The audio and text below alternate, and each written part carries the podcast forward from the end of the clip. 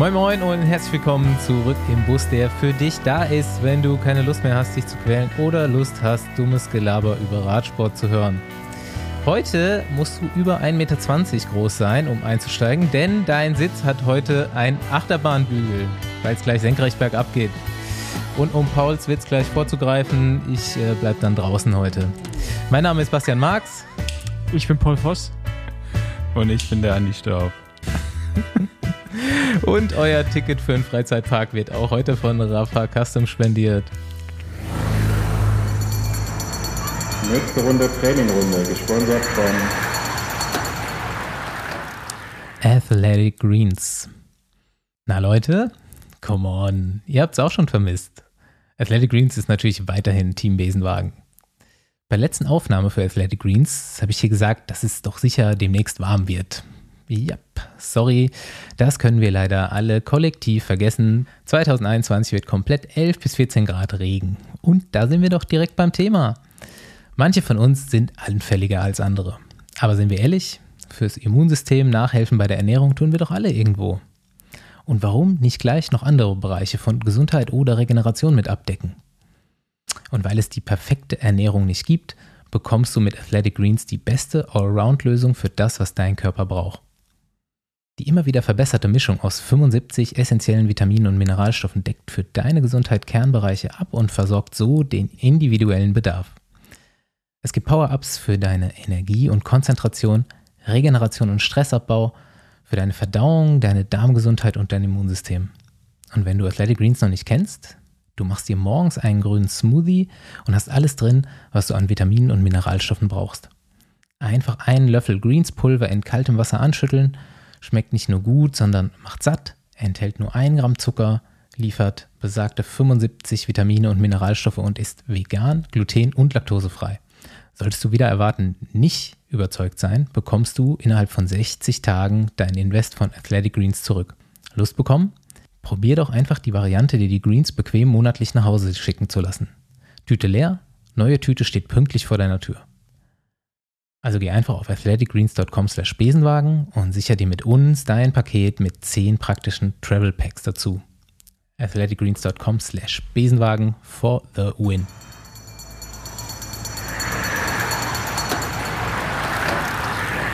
Gut, was, was ah. geht bei euch? Ich muss sagen, ich bin heute zu hart Intervalle gefahren. Ich bin ein bisschen durch. Ich bin mega ja, ich Immerhin bist du Fahrrad gefahren. Ich habe gearbeitet. Ich auch. Ich habe mich jetzt in diesem ja, ich habe auch Starkregen. Glaube ich, hat, es hat dieses Jahr schon so oft geregnet wie in den letzten zehn Jahren zusammen, oder? Mhm. Ja, kann dies, sein.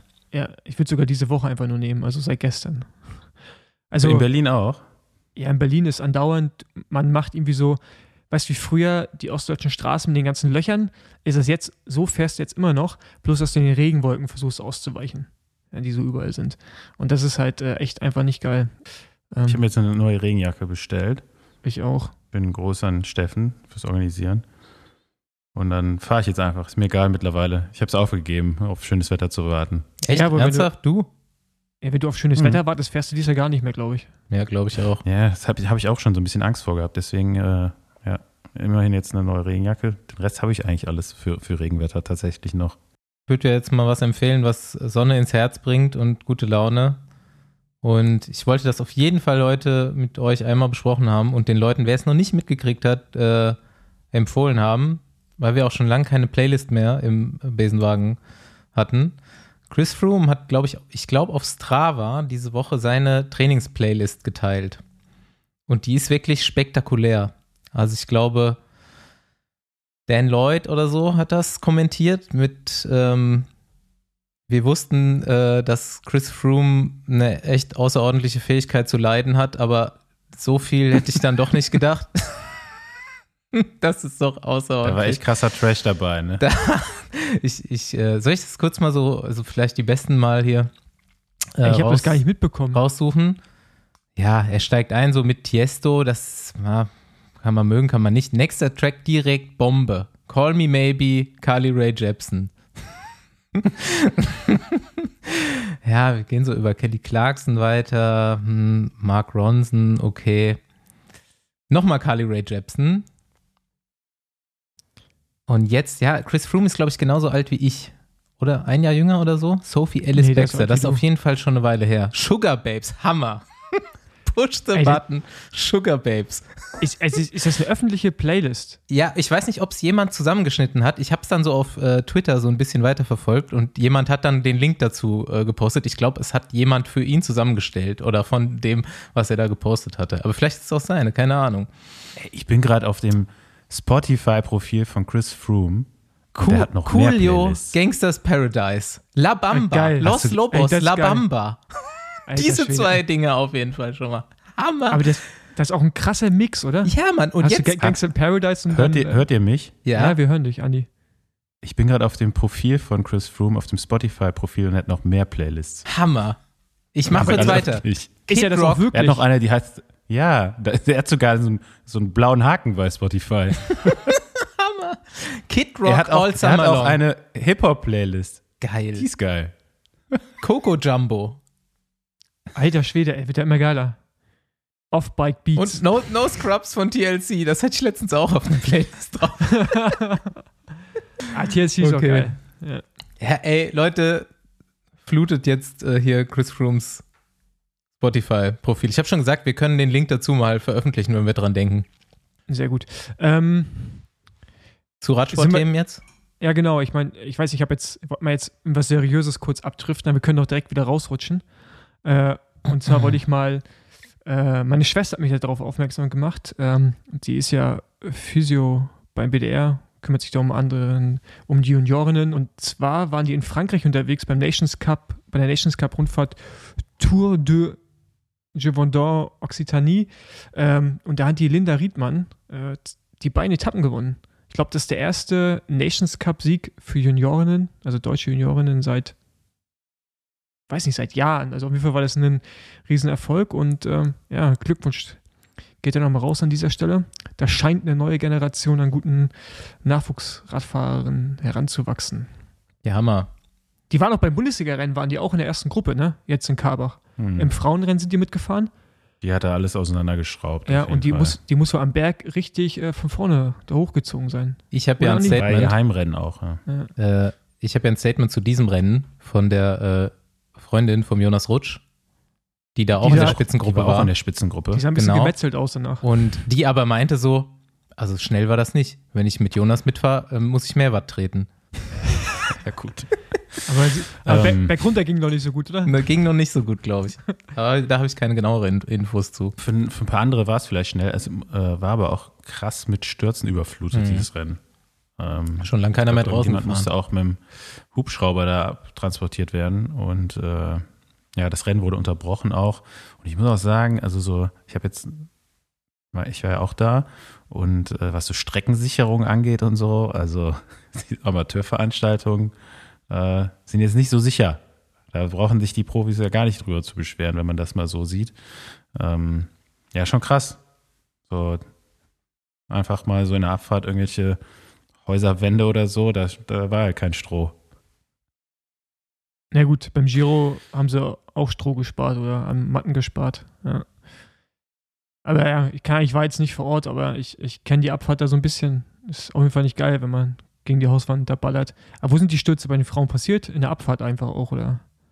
Weiß das jemand? Ich glaube, überall gefühlt. Überall. Also, da waren mehrere Stürze. Ich, da, da man muss ja auch sagen, das Frauenrennen war irgendwie morgens um 9 Uhr Start, Ja. was ja irgendwie immer noch so eine übliche Startzeit für Frauenrennen leider ist. Ähm, ja, tut mir immer ein bisschen leid für die, dass sie so früh aufstehen müssen. Für mich wäre das Man, manchmal muss die C-Klasse auch so früh starten. Ja, das ist aber auch richtig. Also, Nee, ich finde. Seniorenrennen sollten so früh starten, weil die sind eh früher wach. Und wa- es gab, haben wir nicht hier, wir hatten noch in der BDR-Folge, hatten wir doch auch, äh, wo wir gerade beim Thema sind, haben wir doch über noch eine weitere Rennklasse gesprochen, oder? Mhm. Also unter der C-Klasse. Ja. Vielleicht Ja. sollte es sowas doch geben. Also es gibt ja keine C-Klasse mehr. Wir reden natürlich weiter für immer über die C-Klasse, aber über Nee, Andi, unter der Amateurklasse Ja, noch eine. Wir, also ganz ehrlich, es sind keine Äh, Amateure mitgefahren, Andi. Du willst es gleich bashen, aber es waren dann nur Elite-Amateure am Start und KT-Fahrer. Weil sonst, Ja. wenn Amateure hätten fahren dürfen, aber wäre ich wie auch da kann- gewesen. Aber wie können die denn trotzdem in der ersten Runde abfallen? Was sind denn das für Elite-Fahrer? Also die We- müssen irgendwie nochmal anders nicht. eingeteilt werden. Dann funktioniert da halt die Einteilung nicht richtig, aber das kann ja nicht sein. Also, Nach Ja. zwei Kilometern. Das sehe ich auch so. Ich darf nämlich momentan noch gar keine Radrennen fahren, weil ich nicht Elite bin. Aber egal. Ähm, Nochmal ein anderes Thema. Es wurde ja jetzt kurzfristig äh, die deutsche U23-Meisterschaft äh, ausgerufen oder ausgeschrieben. Und zwar am 24.05. am Sachsenring, wo auch sonst. Yeah. Äh, auf jeden Fall fin- findet da jetzt die U23-Meisterschaft statt. Und normalerweise ist ja so eine Meisterschaft eigentlich ein Highlight für jeden Fahrer, ne? oder sollte es sein. Ähm, wiederum denkt sich der BDR, nee, äh, die wenigen Chancen, die U23-Fahrer momentan überhaupt haben, sich zu zeigen, die nehmen wir denen dann auch nochmal, weil äh, Bahnkaderfahrer ähm, nicht bei der deutschen Meisterschaft starten dürfen, weil zum gleichen Zeitpunkt die zwei oder drei Bahntournee ist. Die findet irgendwo in Süddeutschland statt. Ich weiß jetzt Aber auch, auf einer Bahn, oder? ich weiß es nicht. War Ja. noch gar nicht auf mehreren Bahnen. Ich weiß es nicht. Auf jeden Fall findet die zum gleichen Zeitpunkt statt. Und diese Veranstaltung hat Priorität gegenüber einer deutschen U23-Meisterschaft, die mittlerweile mit der Klasse an Rennfahrern, die wir in Deutschland haben, ähm, bedeutend ist. Also ich, wenn du die deutsche Meisterschaft dieses Jahr gewinnst, ist auf jeden Fall mal ein Ausrufezeichen Richtung äh, Profi werden und dass man den jungen Rennfahrern diese Chance verbaut äh, und andere Prioritäten setzt, kann ich nicht nachvollziehen. Ich könnte es nachvollziehen, wenn diese Sportler, die nicht starten dürfen, äh, für Olympia in Tokio vorgesehen werden. Ja, dann gibt es halt gewisse Pläne, Abläufe, dann ist es für mich auch viel nachvollziehbarer. Aber jetzt in diesem Fall den Jungs das einfach nicht zu erlauben, ja, finde ich, äh, finde ich krass. Vor allem auch gegen den Willen der Teams, ja, die natürlich auch die Fahrer bezahlen zum Teil oder eben auch nicht, wie auch immer, aber auf jeden Fall haben die Fahrer ja auch Verpflichtungen dem Team gegenüber. Lässt man die einfach nicht starten und ähm, ich weiß nicht, ich weiß nicht, wann der BDR da anfängt zu realisieren, wie wichtig die Straße auch für Bahnfahrer ist. Und man sieht das jetzt gerade wieder mit Felix Groß, der Profi wird bei UAE, Glückwunsch dafür noch. Und auch andere international bekannte Bahnfahrer, die auch alle irgendwie zum Teil in großen World Tour Teams fahren und da auch gut fahren, dass man denen immer wieder diese Chance nimmt, sich äh, im Straßenbereich zu zeigen und somit Profi zu werden. Und offensichtlich, ja, schadet das nicht unbedingt, auch ein guter Straßenfahrer zu sein als Bahnfahrer. So, das war jetzt meine, äh, ja, me- mein Bashing Richtung BDR. Ich finde es schade und ich hoffe, dass man sich da in Zukunft irgendwie ein bisschen anders orientiert und vielleicht auch ein bisschen mehr auf die Sportler eingeht und denen nicht alle Chancen nimmt. Oder nicht alle, aber denen die wenigen Chancen, die sie momentan haben, nicht irgendwie auch noch zu nehmen. Ne? Ich weiß nicht, Andi, ob du eine Meinung hast. Du bist ja unmittelbar betroffen. Ich, müsste alles gepiept werden, Andi- was ich Andi- dazu zu sagen habe. Andy äh, ist unmittelbar betroffen. Er muss nämlich auch diese Deu Bahnmeisterschaft Ja, fahren genau. und darf nicht die U23 äh, Deutsche Meisterschaft auf der Straße mitfahren. Ist ja keine Bahnmeisterschaft, ist ja einfach nur so ein wirklich unbedeutendes, äh, also Ja, aber zumindest du wenn musst dahin, also Meisterschaft alles. Verhältnis setzt. Ähm, ich weiß gar nicht, ich glaube, ich bin wirklich mal vier Bahnen-Tournee gefahren. Aber Ja, das ist auch schon stimmt. sehr lange her. Ey, das ist ja auch nichts Ähm, gegen die Vier-Bahn-Tournee oder Zwei- oder Drei-Bahn-Tournee. Der ja, aber Veranstalter das, kann das ja stimmt schon. aber also das ist einfach eine Unverschämtheit. Ich denke mal, man könnte vielleicht so dagegen klagen, oder? Wenn einer Bock hat. Dass das denen immer so untersagt wird. Und die werden ja auch wirklich teilweise erpresst und auch, äh, was heißt Also- erpresst? Ne? Den, den wird ja, die werden ja schon sehr stark unter Druck gesetzt, auch die äh, ganze Entscheidung, dieses, dieses Rennen jetzt stattfinden zu lassen, stand, ist ja auch unter irgendwie ominösen Bedingungen abgestimmt worden. Ähm, ich sag dazu einfach gar nichts mehr. Also ich habe es aufgegeben mit dem Verein.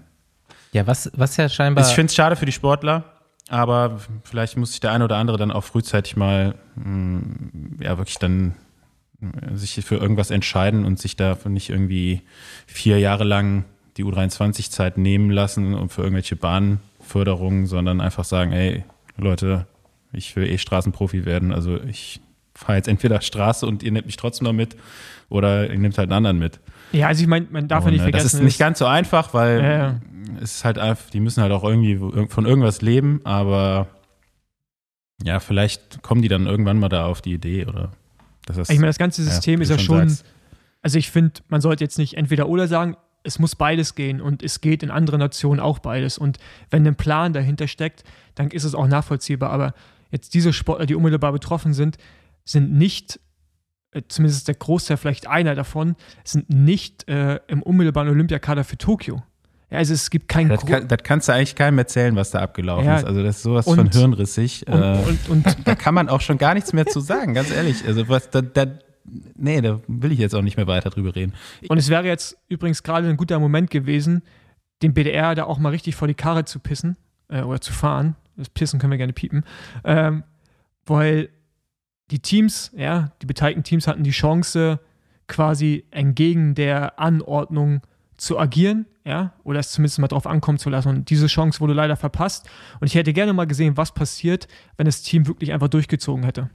Leider werden wir es nicht herausfinden, aber es wäre mal schön gewesen zu sehen, ob der BDR dann seine Drohung äh, wahrgemacht hätte. Also für mich als komplett Außenstehenden, der diese Abläufe nicht mitbekommt, ist es sehr schleierhaft, was da passiert auf jeden Fall, aber klingt spannend. Versteht, also verstehen kann man das auch nicht. Macht ja alles gar keinen Sinn, was sie da treiben. Aber ähm, ja. Aber schöne Satteltasche hast du so, dir ne? gekauft, habe ich gehört. Ja, habe ich, habe ich bestellt im Internet. Dachte ich, okay, mittlerweile muss man hier noch so viel Zeug wieder mit sich rumschleppen, um gegen jegliche Wetterumschwünge gewappnet zu sein.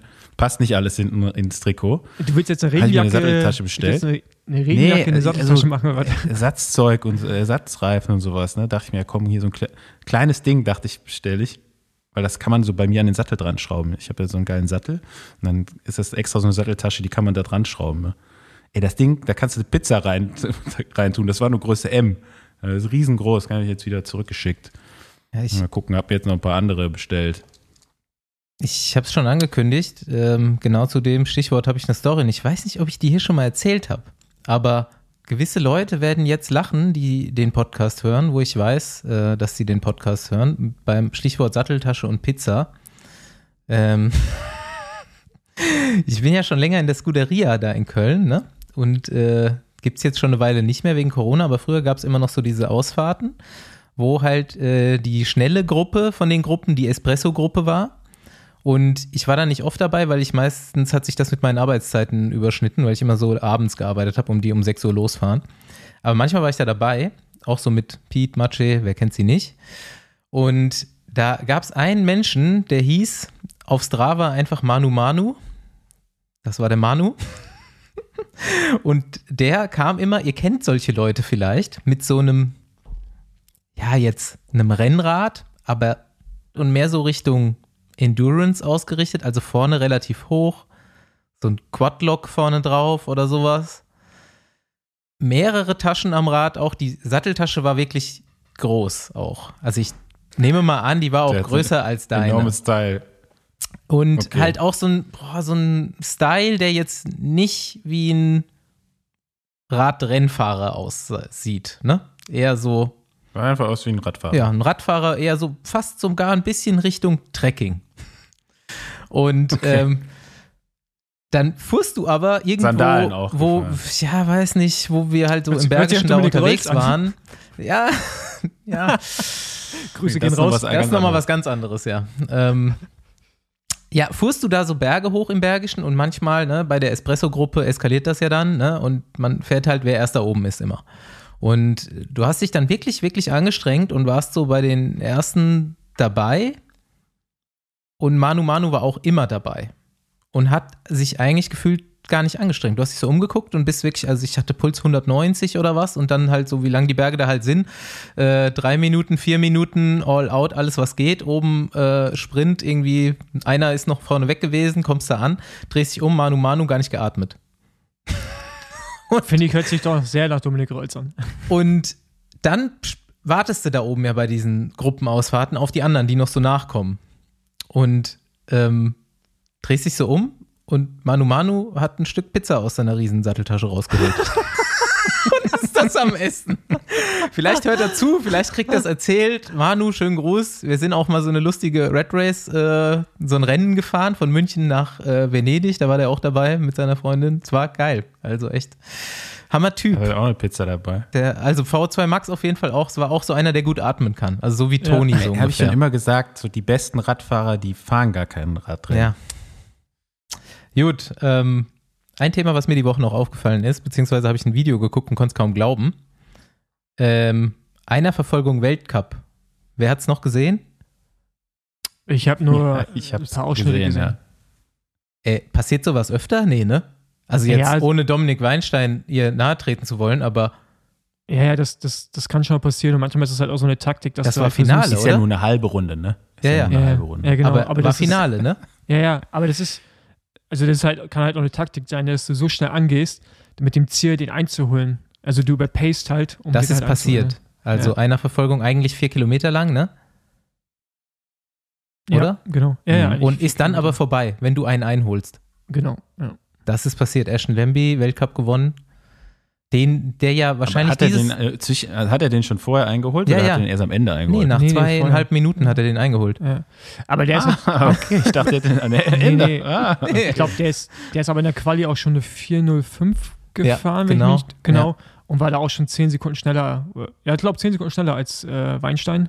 Waren das Mhm. 10 Sekunden oder 8 Sekunden, irgendwie so. Und ja, gut, dann bist du halt, dann fehlt auch nicht mehr viel, ne? Dann holst du Mhm. ihn halt irgendwann ein. So. Ja, der hatte Und, dann zu dem Zeitpunkt irgendwie, das waren sechs oder sieben Sekunden nach zweieinhalb Minuten. Und äh, Ja, das ist krass, ja. ja, Paul, den wirst du äh, nicht dieses Jahr, weil ja Olympia ist, aber dann nächstes Jahr, wenn es vielleicht auch wieder Gravelrennen gibt in den Staaten. Das ist Überrundet er dich auch. Ja, genau. ja. Auf Ey, der der, fährt, 100 Kilometer 200 Runde. Kilometer. ey, der, der, der fährt auf dem Gravelrad auch ein 50er Blatt oder 55er. Auch so ein absurd große, auch so ein Pizzateller einfach auf dem Gravelrad. Der Typ, Aber- ey.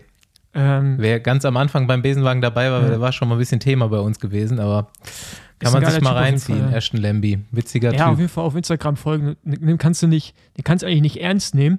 Aber dann siehst du, wenn er Krafttraining macht, dass er dann doch ein bisschen was drauf haben muss. Ja. Und wenn er im Finale Mhm. vom Weltcup seinen Gegner einholt. Genau, und der hat letztes Jahr wird der Vize-Weltmeister hinter Filippo Garner. Ah ja, fährt, der war noch fährt auch schneller. eine, Ja, genau, fährt halt auch eine krasse Zeit, aber eine 405 ist halt unglaublich schnell. Ne? Also ich weiß gar nicht, was der Weltrekord ist, der ist auch nicht viel, viel schneller. Ja, den hat ja Filippo Ganna, ne? Genau, der ist irgendwie Mit eine 402 oder so. Ja, ja, genau. Ja, Aber ja. Das ja das ist bestätigt krass, aber wieder Andys Aussage. Was? Ja, da kommt ein Straßenfahrer und ist wieder besser als die anderen. Ja, Garner war aber erst Bahnfahrer. Da, da können wir jetzt mal kurz Das, ausdiskutieren. das macht also, ja nichts, was zuerst ähm, war. Ja, ja, gut, wenn es so ist. Wenn, wenn es so ist, dann ist äh, Ashton Lambie auch ein Gravel-Fahrer, der einfach schnell auf der Bahn fährt. Ja. Ja, zum Beispiel. Ja, du legst es halt so zurecht, wie es für dich gerade Garen passt, ne? Thomas genauso, oder? Nee, das ist ein Bahnfahrer. Nee, Das ist eigentlich ein Bahnfahrer. der war Ja, halt doch, mal auf der Bahn, aber so eigentlich hat man ja gesehen dann, dass Ja, Olympiasieger. der beste Straßenfahrer aber ist. Der wäre Ja. ja nicht Olympiasieger geworden, wenn er nicht nachher die Tour de France gewonnen hätte. Stimmt. ja, genau so in der Reihenfolge. ähm, ja gut, das brauchen wir jetzt nicht ausdiskutieren, weil es endet nur im Streit und ich gehe weint aus meinem Zimmer raus. Und Andi freut sich. Weil du Unrecht hast. Nein, Ja, komm, wo du einfach Quatsch erzählst, Mann. Weil es Letztes, letztes Thema noch, Straßenfahrer, andere Disziplinen, Mountainbike-Weltcup, haben die Mountainbiker nämlich jetzt auch nichts mehr zu, zu melden. ja. Ey, das ist so, das, das ist halt echt, das ist wirklich krass. Ähm, da, da kommt der Pitcock, also erstmal Mathieu van der Poel, ist so geil, hab ich, das habe ich geschaut bei, ich glaube, Red Bull TV überträgt die Rennen ja und mit die Kommentatorin da sagt, ja, also die, die Niederländer halten jetzt den Rekord, Rekord für die meisten Short-Track-Siege, aber die alle Mathieu gewonnen. also Niederlande hat bis jetzt die meisten, als Nation die meisten Rennen gewonnen, aber auch alle nur Mathieu. Und äh, beim ersten Mountainbike-Weltcup in Albstadt war das ja, letzt, Ja. äh, vorletztes Wochenende. Da war Pitcock ja irgendwie noch, ich glaube, Sechster ne? Mhm. oder Fünfter. Irgendwie aus der vorletzten Reihe. Ey, und jetzt, Alter, wieder der rumgeballert ist, man. Der ist diese Technikpassagen berghoch, wo der Rest schieben musste, ist er halt hochgefahren. Also, der ist einfach, der hat Technik, der hat Punch. Einfach ein krasser Typ, ey. Also, unglaublich. Also, Shorttrack hat wieder Van der Poel gewonnen, ne? ja, natürlich. Mit einem ja. Zentimeter aber auch nur. Ja. Und äh, ja, ist geil, ist geil. Also, ich habe schon gesagt, wenn die jetzt auch noch anfangen, Radball zu machen und Kunstradfahren, Ja, dann, genau. Äh, Darauf wollte ich auch noch hinaus. oder halt Bahn. Lass die mal 4000 Meter fahren. Oder. Massenwettbewerbe. Der fährt 3,58 direkt. Ja. Der attackiert sich halt selbst am Start und setzt sich nie mehr hin. Weißt du? Genau. Direkt Lambi eingeholt. Ja. Nee, ist aber auf jeden Fall geil. Also, ich finde es natürlich cool, aber es ist halt so, so komisch, ne? Da hast du diese Stars, Ni- Nino Schütt äh, und diese ganzen großen Mountainbike-Fahrer und da kommen halt diese Cross slash Bahn slash Straßenfahrer, was auch immer. Und Ja, gut, Bahn sind die jetzt noch nicht nee, gefahren, Bahn noch also. nicht, aber schlagen die einfach. Also die, die sind halt einfach direkt mal besser. Und das ist so, was müssen die eigentlich alle denken? Und dann fahren sich ja auch alle warm. Und da gibt es so geile Bilder, wie alle auf der Rolle sitzen, kurz vorm Start, also in dieser Startbox. Ja. Und, und Mathieu steht da halt einfach nur rum. Lehnt, lehnt sich so ans Rad an, guckt Ja, auf die genau. Uhr. Und alle um ihn herum, Europameister, Weltmeister, nationale Meister, alle am Warmfahren, außer Mathieu, der steht da halt einfach rum und wartet. Können aber alle nur froh sein, dass der Manu Manu noch nicht Ich- da mit am So Start sieht's stand. nämlich aus. Ja, das sowieso, ja. Der wird erstmal stehen da Pizza essen vorm Start. Aber ja, ist auf jeden Fall sehr geil. Alle und, so äh, fest, fest du mit Satteltasche? Oh, ja. ja. Ich freue mich auf Olympia. Mm. Ja, könnte witzig werden. Alright. Wollen wir mal landen? Wollen wir mal die äh, Achterbahn Bügel runterfahren von den Sitzen? Ja, ich schnall mich mal Alle an jetzt. anschnallen? Okay.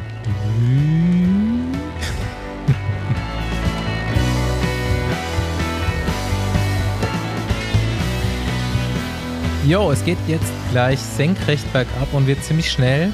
Ihr habt eure Achterbahnbügel äh, übergestreift. Äh, uns kann allen nichts passieren. Wir haben hier jemanden, der äh, sich auskennt und uns hoffentlich sicher äh, hier zum Boden der Schlucht bringt.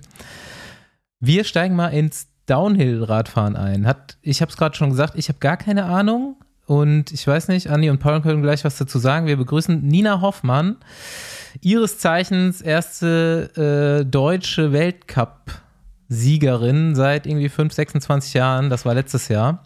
Und äh, dritte im Gesamtweltcup dann auch geworden letztes Jahr. Also hier ist jemand, der zwar auch noch nicht ewig dabei ist, aber richtig schnell über Stock und Steinberg abfahren kann. Hallo Nina. Hallo, danke für die Einladung. Hallo. Hallo. Ich fand es übrigens gerade schon sehr gut, wie du gesagt hast. Downhill, was hast du gesagt? Rennen? Downhill, Fahrrad. Also noch ahnungsloser kann man gar nicht klingen. Also, ist nicht, jeder hat Talente. ja. Aber jetzt mal, äh, bevor wir anfangen, ich hätte gerne mal eine Sache geklärt. Was ist denn der Unterschied, und der Unterschied zwischen Downhill und Freeride? Ähm, also im Downhill geht es quasi um die Zeit. Es geht so darum, so schnell wie möglich den Berg runterzukommen auf einer festgelegten Strecke. Ähm, und beim Freeriden ist es eher so, dass man halt ja zum, zum Spaß irgendwo, ich sag mal, querfeldein runterfährt, vielleicht auch Rumstyle, Tricks macht, irgendwie sowas. Ähm, und das mehr zum Spaß macht und halt nicht der Renncharakter dahinter steht. Aber es gibt ja, es gibt ja Downhill-Räder und dann gibt es ja so einen Mix, die sehen aus wie Downhill-Räder, aber mit denen kann man auch ganz gut berghoch fahren. Das sind ja diese Freeride-Räder. Enduro. Ja, be beziehungsweise genau, die werden Enduro beziehungsweise Super Enduro, Enduro, genau. jetzt so genannt. Enduro auch, ja. ähm, genau, also das fahre ich selber auch viel zum Training einfach, weil das sich hier im Mittelgebirge anbietet und wenn man selber wieder hochtreten kann, kann macht man gleich noch ein bisschen Kondition. Ich habe mich ja. Ja. bei Kumpels schlau gemacht, die wirklich äh, schon mal richtig Downhill betrieben haben. Habe auch gerade noch mit äh, einem meiner Kumpels telefoniert und da wurde ich auch aufgeklärt, dass es diese Enduro-Disziplin gibt und dass die sogar dann jetzt auch im professionellen Bereich langsam dem Downhill auch Konkurrenz macht einfach. Dass äh, viele ehemalige Downhill-Profis jetzt in den Enduro-Rennen starten. Ja, das ist auf jeden Fall so die EWS, das ist die Enduro World Series, das ist jetzt quasi so das Pendant zum Downhill Weltcup und einige Downhill-Profis steigen aufs Enduro um, ähm, weil sie sich dann irgendwie doch sagen, es ist ein bisschen weniger Druck, man hat halt mehrere Abfahrten, die zusammengezählt werden, nicht nur diese eine und die Stages sind halt oft auch nicht ganz so gefährlich ähm, und nicht so große Sprünge drin und so eine Sachen wie im Downhill. Aber zählt dann auch der Weg nach oben mit dazu? Nee, man- ähm, man hat, also man kann quasi bergauf sich Zeit lassen, aber auch nur, also man hat immer ein Zeitfenster, bis man an der Stage sein muss, an der Wertungsprüfung. Und dann wird die Wertungsprüfung bergab ähm, die Zeit genommen und das sind meistens je nach Rennen irgendwie sechs, sieben Stages äh, über ein bis zwei Tage und die Zeit bergab zählt im Endeffekt. Aber man muss selber So bergauf was will ich auf der Straße haben. was das wird für eine geile Disziplin. Ja, gut. Ähm, ich habe schon gesagt, letztes Jahr Maribor, das war, glaube es gab nur zwei Weltcups letztes Jahr, oder? Ja, Im Corona-Jahr, genau. zwei Rennen, ja. Ähm, genau, jeweils zwei Rennen. Ähm, du hattest dich eigentlich auf die Weltmeisterschaft konzentriert, die kurz vorher war. Da ist es nicht so gut gelaufen und danach waren noch zwei Weltcups und da bist du, ich glaube, für dich auch überraschenderweise direkt das erste Rennen davon gewonnen, ne? Ja, also Maribor war es das zweite Rennen. Mhm. Ähm, beim ersten hatte ich noch ein bisschen Struggle mit der Strecke und mit den Bedingungen. Ja, Leogang ging irgendwie komplett in die Hose. Ähm, das ist aber auch so ein bisschen dem Wetter irgendwie geschuldet, weil es halt durchweg, also nicht durchweg, aber es hat viel geregnet und am Renntag einfach dann sogar geschneit und der untere Streckenteil, der halt komplett neu war, war so aufgeweicht, dass es für meine Begriffe nicht mehr wirklich fahrbar war und es dann irgendwie mehr Lotterie als Können war, da irgendwie runterzukommen ohne Sturz. Und naja, ich bin halt hingefallen mehrere Male und dann war es das halt. Und umso schöner war es dann eben äh, in Maribor wieder, wieder Selbstbewusstsein finden zu können nach den ganzen Stürzen und, und Co. Und dann sogar mit einem Weltcupsieg davon zu gehen, das hätte ich halt nicht erwartet. Ähm, was ich mir überlegt habe, ich habe gerade schon erzählt, so pff, unsere Hörerschaft und wir sind jetzt auf jeden Fall nicht so Downhill bewandert. Ähm, wie Rennrad bewandert bist du? Du hast wahrscheinlich eins zum Training? Ja. Ja. Ja. Was hältst du von Rennradfahrern? Welche Klischees hast du? Also grundsätzlich finde ich Rennradfahren geil. Und ich bin letztes Jahr, als dann Corona losging ähm, und man ja nicht so viel reisen konnte, ziemlich viel Rennrad gefahren. Also ich würde es mal nicht Rennrad nennen, weil ich habe einen Gravelbike oder halt einen, einen, einen Cyclocross, einen, einen Santa Cruz Stigmata, was halt jetzt nicht wirklich ein klassisches Rennrad ist. Aber ich habe ein Rennrad bestellt. Es ist leider noch nicht da, weil Lieferverzögerung wie überall. Und ich bekomme einen Cervelo ähm, S-Series, also ein, ein gutes äh, Rennrad jetzt auch. Ähm, genau, und bin letztes Jahr auf viel Touren gefahren, also 160 Kilometer sogar mal. Da habe ich mich dann auch gefreut, dass ich das durchgehalten habe. ähm, macht mir super Spaß. Ich fahre es halt super gerne so ein bisschen zum Ausgleich, weil man einfach den Kopf halt ausmachen kann. Ähm, ich habe tatsächlich gar nicht so mega viel Berührung jetzt auch mit Rennradfahrern. Ich kenne, also so die Klischees, was ich so kenne, ist, dass ein Rennradfahrer oft auch sehr verbissen halt irgendwie ist. Und ähm, ja, wenn, wenn, also er muss halt seine Zeiten fahren und er ist äh, fixiert und er muss die Koms holen, ähm, äh, bergauf, bergab, wie auch immer, ähm, auf der Straße. Das ist so das, was ich, was ich höre und kenne, aber ähm, habe da tatsächlich noch keine großen Berührungen äh, gehabt oder auch nichts Negatives jetzt berichten können. Das ist nur das, was man halt so hört äh, aus, dem, aus dem Downhill. ich wollte noch mal so ein bisschen weiter aus, äh, ähm, für die, die dich nicht kennen. Du Ja. Eigentlich komisch, dass du keine Berührungspunkte mit Radsportlern hast. In Thüringen, auch bei uns im Podcast, haben jetzt mittlerweile wahrscheinlich 100 Gäste hier gehabt ähm, und hauptsächlich Radprofis. Thüringen immer Ja. wieder, also definitiv in Deutschland wahrscheinlich Profi-Radsportland Nummer 1, Bundesland. Und ähm, du kommst, du bist 24 jetzt oder 25 Ja. schon? 24? 24, ja. Und ähm, kommst eigentlich vom Speerwurf. Genau. Also auch da schon mal, ja, also gut, wer einen Weltcup gewinnt in irgendeiner Sportart, hat auf jeden Fall äh, ein Wettkampfgehen in sich und äh, du das sagst, trifft. Rennradfahrer sind verbissen, aber ich glaube, du bist auch ganz gut ehrgeizig. Ja. ähm, das hat nicht so richtig funktioniert, aber du sagst auch, glaube ich, dass, ähm, dass das direkt schon ein Vorteil war fürs, fürs Downhill-Fahren, dass du da schon die Athletik mitgebracht hast. Ja, ja. Also ich glaube zum Beispiel, ich war einfach auch sehr verbissen, was das Speerwerfen anging. Ähm, ich wollte es halt auch unbedingt wissen und das war auch immer das, was mein Trainer, also ich konnte immer nie geduldig sein im Speerwerfen und das hat mein Trainer auch schon immer an mir kritisiert, ähm, dass ich halt auch mal ein bisschen Geduld haben muss und das ging halt immer nicht und dann habe ich mir den Ellenbogen verletzt, weil ich halt mal nicht warten konnte und ähm, ja, bin dann halt aufs Radfahren umgestiegen und genau diese ganze Athletik, die man halt in der Leichtathletik eben auch ganz viel macht, ähm, das hat mir auf jeden Fall geholfen ähm, beim Umstieg aufs, aufs Radfahren oder aufs Downhillfahren. Aber wie, wie kommt man zum Ich wollte noch Speerwerfen? was zum Speerwerfen sagen. Ich habe es Ja, noch also- nie geschafft, dass der Speer stecken bleibt in der Erde. Nee, ich habe noch nie. Das ist auch noch gar nicht so Speer gemacht. leicht. Ich habe Sportabitur gemacht und da war das natürlich irgendwann dran als Disziplin. Ich habe es noch nie geschafft. Geil. Also noch nicht mal so 10 Meter weit, dass das, also ist immer einfach so Aber so, gerade einen, gelandet. aber so einen Steckwurf von, von vorne quasi in frontaler Stellung, dann sollte man es eigentlich. Okay. Ich keine habe es noch nie gemacht, Da- aber jetzt, mal trotzdem meine Frage: Wie kommt man zum Speerwurf? Speerwurf ist sowas wie Diskus werfen oder wie, Ja. wie Hammer werfen? Nee, wie Hammer werfen. Nein, das sind Sportarten, wo ich mir halt echt, wo ich mir manchmal frage, wie, wie landet man da? Also, Ähm, also ich bin mit fünf oder sechs Jahren, haben mich meine Eltern in einen Leichtathletikverein gesteckt, weil ich irgendwie Sport machen sollte. Und dann war irgendwie so Leichtathletik das vielseitigste. Schwimmen habe ich noch ein bisschen nebenbei gemacht, aber ich habe mich dann auf die Leichtathletik konzentriert und wollte eigentlich Siebenkämpferin werden. Also halt Mehrkämpfer, einfach alles machen, weil ich alle Disziplinen cool fand. Und mein größtes Defizit war das Speerwerfen. Und dann bin ich halt mit 13 äh, Jahren äh, nach Jena gegangen zum, zum Techniktraining fürs Speerwerfen. Und der Speerwurftrainer hat dann gemeint, nach einem Jahr, da möchtest du nicht einfach nur Speerwerferin werden. Dann habe ich so gesagt, hm, ja, eigentlich auch cool. und dann habe ich halt einfach nur Speerwerfen gemacht. Ja. Okay, krass. Aber jetzt, äh, wo wir eh gerade so ein bisschen ins Privat abgetrifft sind, du wohnst Ja. jetzt in Jena, studierst wahrscheinlich, oder? Ja, Genau. Was studierst du? ähm, Psychologie. Ähm, bin jetzt im sechsten Mastersemester, muss nur noch meine Masterarbeit schreiben. Hab meiner Dozentin aber heute gerade eine Mail geschrieben, dass wir das irgendwie erstmal auf den Winter verschieben müssen, weil ich es jetzt nicht mehr packe. ähm, ja, und dann bin ich fertig mit Studium. Hoffentlich Bist- irgendwann. Bist du irgendwie äh, Sportsoldatin Auch oder bei der relativ schnell, ne? Landespolizei? So mit Nee. 24 jetzt ein Master. Ja, ich habe mir schon beim Bachelor noch ein Jahr mehr Zeit gelassen und habe jetzt Master. Also ich habe noch zwei Semester, dann muss ich fertig werden, weil dann ist die Regelstudienzeit rum.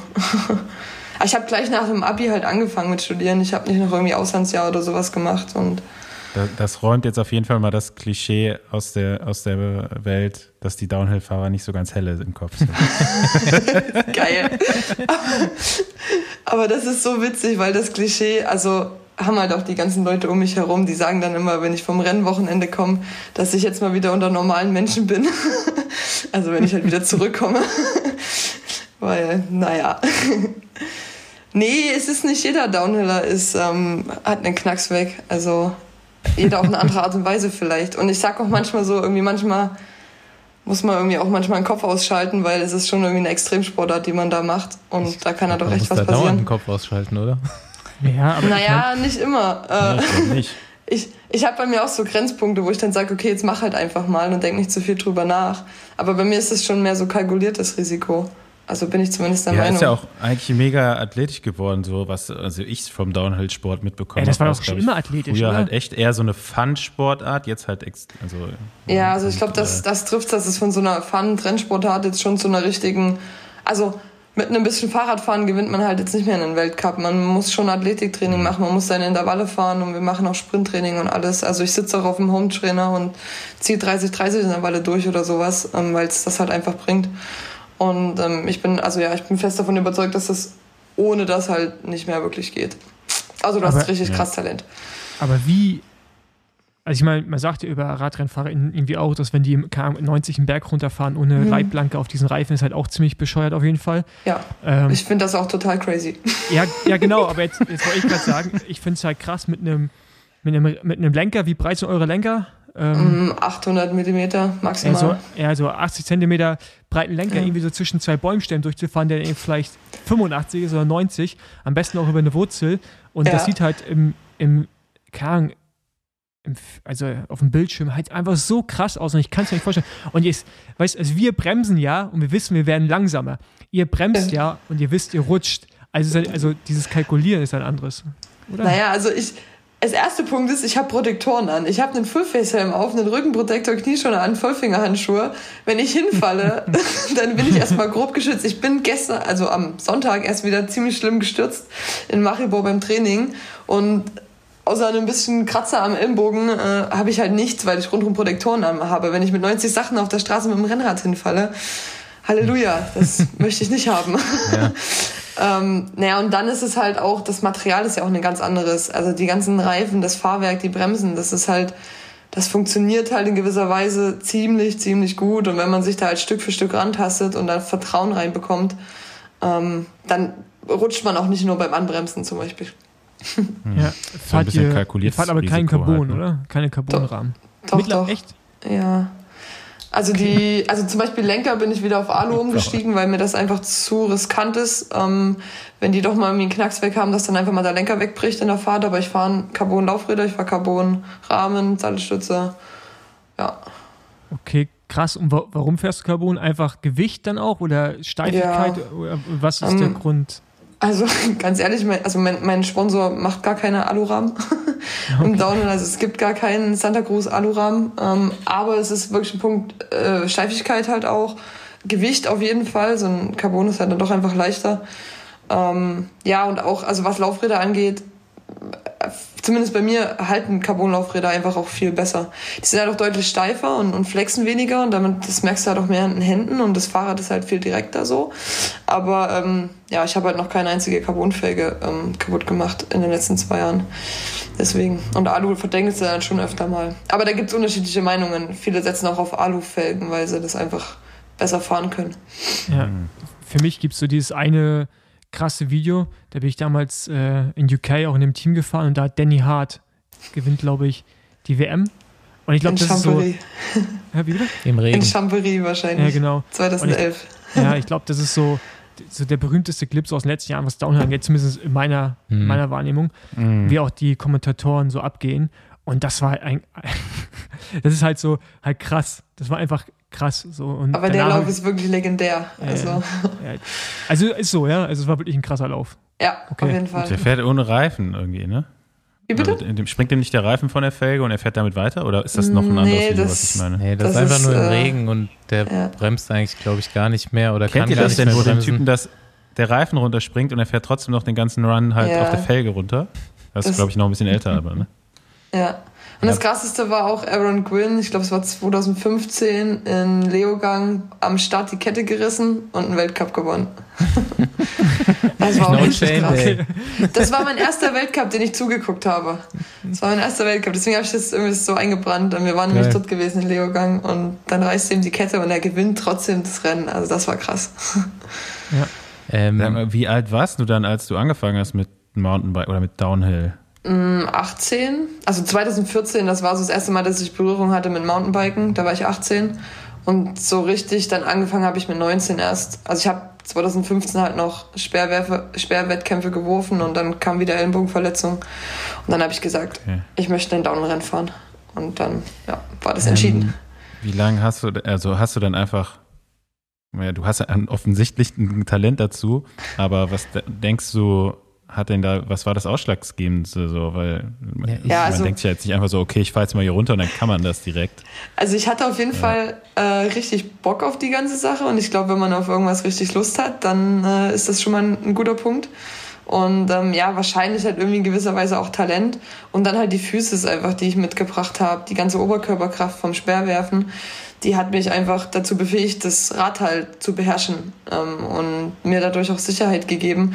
Und dann hat mein Ex-Freund mich damals halt auch einfach gut gepusht und im zweiten Rennen mich über Sprünge gezogen, wo ich heute noch so denke, Alter, dass du das damals schon gesprungen bist. Aber ich habe es halt einfach gemacht. Ich habe da nicht viel drüber nachgedacht und so, naja, er weiß, was ich kann, dann fahre ich ihm halt hinterher. und habe es halt einfach gemacht, ja, keine Ahnung. ja, und dann fährst du irgendwie dein erstes Rennen mit und gewinnst direkt. Ja, in der, in der Open-Kategorie. Ja. Also nicht in der Lizenz, aber in der Hobbyklasse, ja. Wie Spätestens es gibt da konnte man dann, ich, Downhill-Rennen. jedermann Downhill. Ja, genau. Also du kannst immer, du kannst diese, zum Beispiel den AXS Cup, den German Cup, gibt's immer eine, eine Hobbyklasse, eine Open-Klasse, die quasi ihr auch mitfahren könntet, ohne dass man eine Lizenz braucht. Und dann gibt's immer noch die Lizenzklasse, wo du halt über einen Verein deine Lizenz lösen musst. Und ja, Profiklasse. bin, bin noch nie so, hm, ich bin bis jetzt nur so Cross-Country Mountainbikes gefahren. Ich bin noch nie so ein richtiges oder Fully, noch nicht mal ein Fully gefahren. Oh, okay. Aber ich sag auch immer, ähm, setzt euch mal auf so einen Fully oder so einen Downhillrad drauf. Das ist halt wie ein Sofa und dann ähm, versteht man auch ein bisschen besser, warum gewisse Sachen möglich sind. Weil das Rad halt so viel macht und wegnimmt und schluckt. Also, Ja, aber Ja. das ist halt für ein, ich habe auch einen Fully jetzt zu Hause und so die ersten Abfahrten, die ich damit gemacht habe, es ist halt schwer für einen Straßenfahrer oder halt für Mhm. jemand, der normalerweise Rad fährt ohne Federung, das einfach laufen zu lassen. Weil du weißt, also weil du bist halt gewohnt, dass man das Rad irgendwie lupfen muss. Also man muss halt mit dem Rad mit agieren. Das ist halt bei einer Vollfederung halt, muss es nicht ganz so viel machen. Und das ist halt krass, so diesem Rad halt zu vertrauen, einfach machen zu lassen, was du vorhin auch schon meintest. Aber ich finde Ja. dieser Punkt, das Umzwitschen und sagen, ey, yo, das Rad kann das, ja, Mhm. das finde ich halt echt das krass. Und dann sind natürlich, ich finde Mountainbike-Abfahrten so bei Cross-Country-Weltcups zum Teil schon krass. Und dann halt, was ihr da macht, halt nochmal eine andere Stufe. Aber ja, klar, jeder irgendwie in seinem Metier, ne, hat halt da irgendwo eine gewisse Expertise, aber ich finde es halt trotzdem heftig. Also so, so Downhill-Rennen, so die, die ultimative Craziness für mich zumindest. optisch gesehen, ja. ja, aber die, die Cross-Country-Dudes fahren auch schon echt ähm, krasses Zeug, wenn man überlegt. Also ich stelle mir mal vor, wie wenig Federweg die haben und wie schlecht die Reifen sind, was halt Grip und so angeht. Und dann überlege ich mir, wie die mit ihren hohen Sätteln dann überall runterschießen. Ja. Naja. Ähm, aber mich würde interessieren, hast du schon mal so ein äh, Downhill-Rennen in der Stadt gemacht? Also gibt es ja von, ich glaube, Red Bull veranstaltet ja mega viele von diesen Rennen. Ja. Irgendwie kann irgendwo in Südamerika gibt es ja Mhm. relativ viele, ne? Sowas schon mal gemacht? Nee, also habe ich noch gar nicht äh, gemacht und äh, habe ich jetzt bisher auch noch nicht vor. Aber wie wird das irgendwie bei euch anerkannt in der Szene oder ist es eher so ein, ist es nur ein separater, Hm, ist schon eher so ein Promo-Ding auch, ähm, dass man da sich halt, also ja, das sind halt oft eher so werbeträchtige Veranstaltungen oder so und halt extrem viele Zuschauer in der Stadt natürlich. Und ähm, aber das hat für mich nicht so richtig was mit Downhill zu tun, weil Treppen runterballern bisschen irre, macht oder? Wie bitte? Das ist schon ein bisschen irre auch, ne? Also Ja, also zum einen ist es super gefährlich. Weil so eine, so eine Betonwand, die da überall stehen, also da möchte ich nicht davor kleben. Und irgendwie Treppen runterspringen oder fahren, das macht halt keinen Spaß. Also mir nicht. Aber ich kann nicht genug darüber urteilen, weil ich noch nie so ein City Downhill Rennen mitgefahren bin. Vielleicht ist es ja auch ganz cool. Ähm, ich glaube, die Atmosphäre ist halt einfach geil. Also wenn dann irgendwann wieder Zuschauer zugelassen sind zu so einen Events, dann ähm, macht es das, glaube ich, dann auch vor allem aus. Ich wurde gefragt, dich zu fragen, wie du es, äh, wie du, jetzt sind wir schon dabei, so das Engagement von äh, Red Bull in deiner Sportart siehst, weil das von außen natürlich riesengroß ist irgendwo. Die machen Events, sponsern Fahrer, ähm, ziehen da natürlich auch hoch, aber vielleicht, keine Ahnung, monopolisieren die das auch so ein bisschen. Ja, also das auf jeden Fall. Ähm, ist eine echt schwierige Frage und habe ich mich noch gar nicht so mit da be beschäftigt, weil für mich war das immer so normal, dass das halt von Red Bull alles gesponsert wird und natürlich auf Red Bull TV übertragen wird und so weiter. Aber es ist zum Beispiel eben auch super schwierig, selber Content zu kreieren auf einem Weltcup und ähm, äh, ja, also es ist, du kannst nicht einfach einen Filmer mitnehmen und sagen, ähm, der filmt jetzt sein Weltcup-Wochenende, weil an der Strecke hat halt Red Bull die Rechte. Und dann muss man äh, das halt mit denen klären und äh, Ver Ver Verträge aushandeln und so Sachen.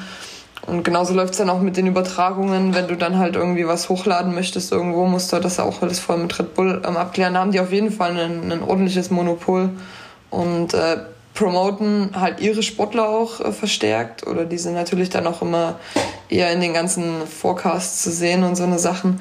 Das merkt man auf jeden Fall auch.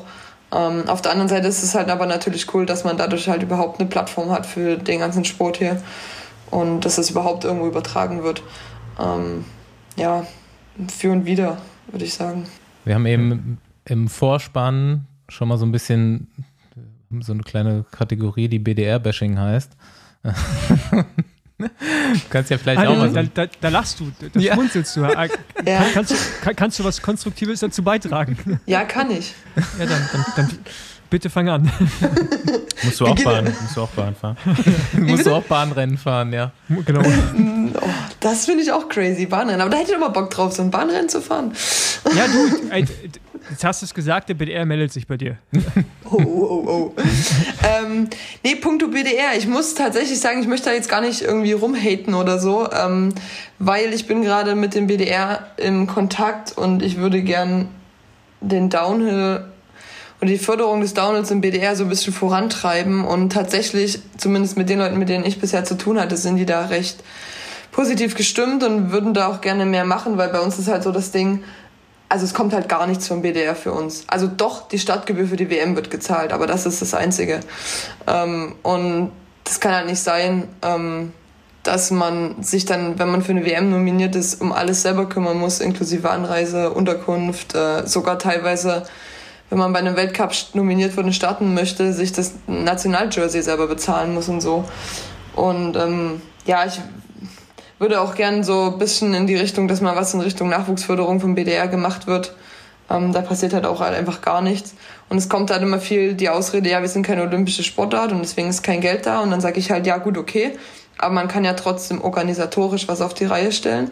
Und zum Beispiel sind viele Downhiller sich dessen bewusst, dass das einfach ein teurer Sport ist und dass man eben gewisse ja, fin Finanzen aufbringen muss für gewisse Dinge.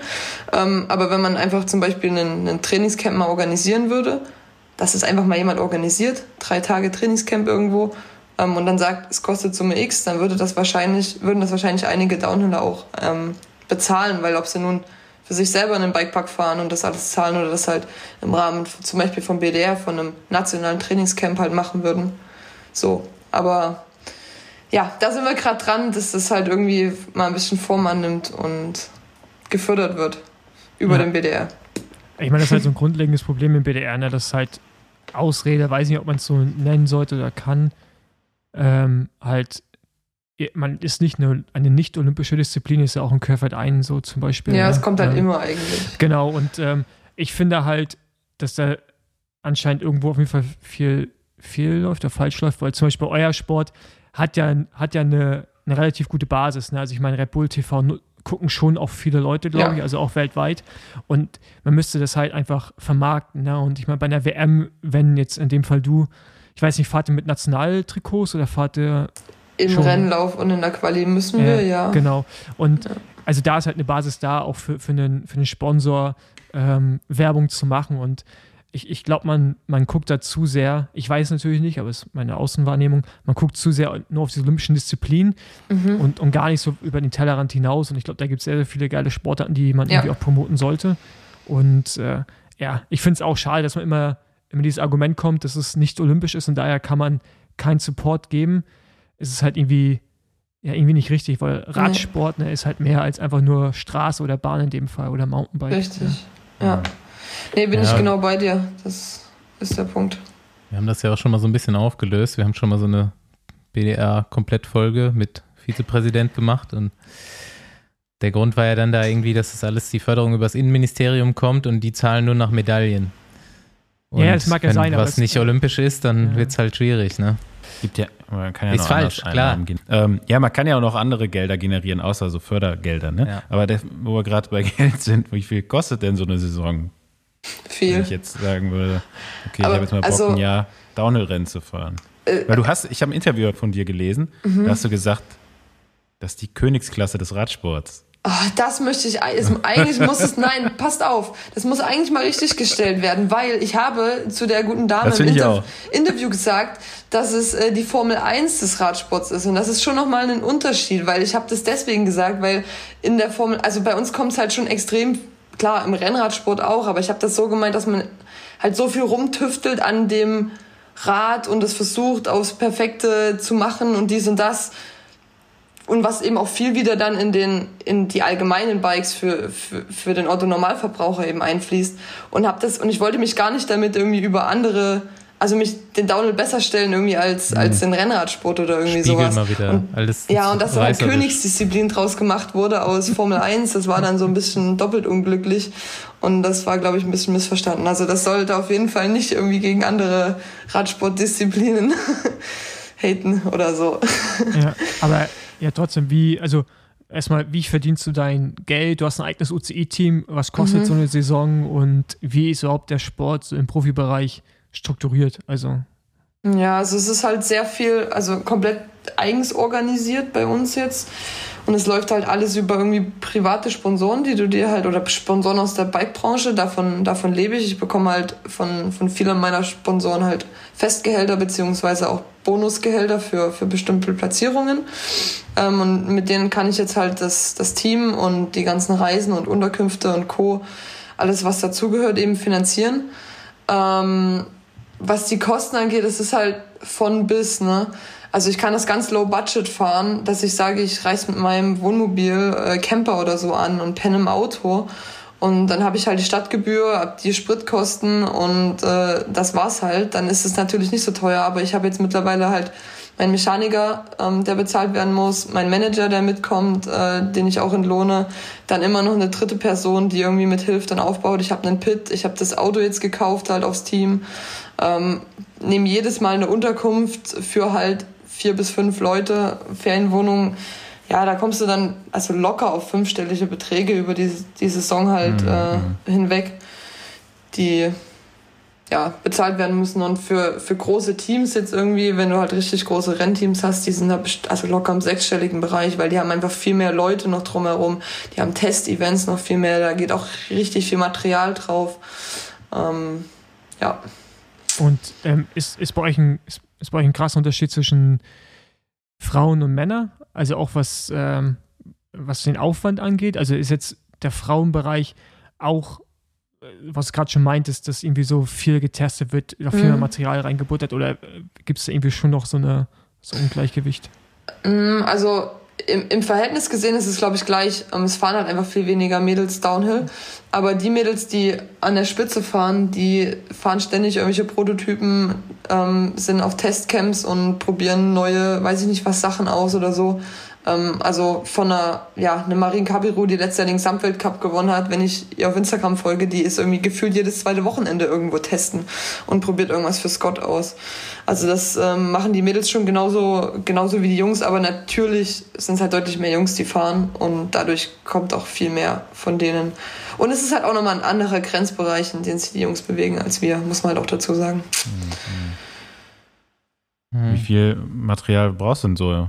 Du meintest eben, so, du hast noch nie ein Carbonlaufrad geschrottet. Ich hätte jetzt gedacht, bei euch äh, fliegt mal öfter was auseinander. Aber Rahmen habe ich schon kaputt gemacht, weil ich hingefallen bin. ähm, nee, doch, es geht tatsächlich echt viel eigentlich kaputt. Und toi, toi, toi, ich habe halt ziemlich gute Laufräder. Irgendwie, die halten halt bei mir, ne? Ähm, Das ist halt ganz geil.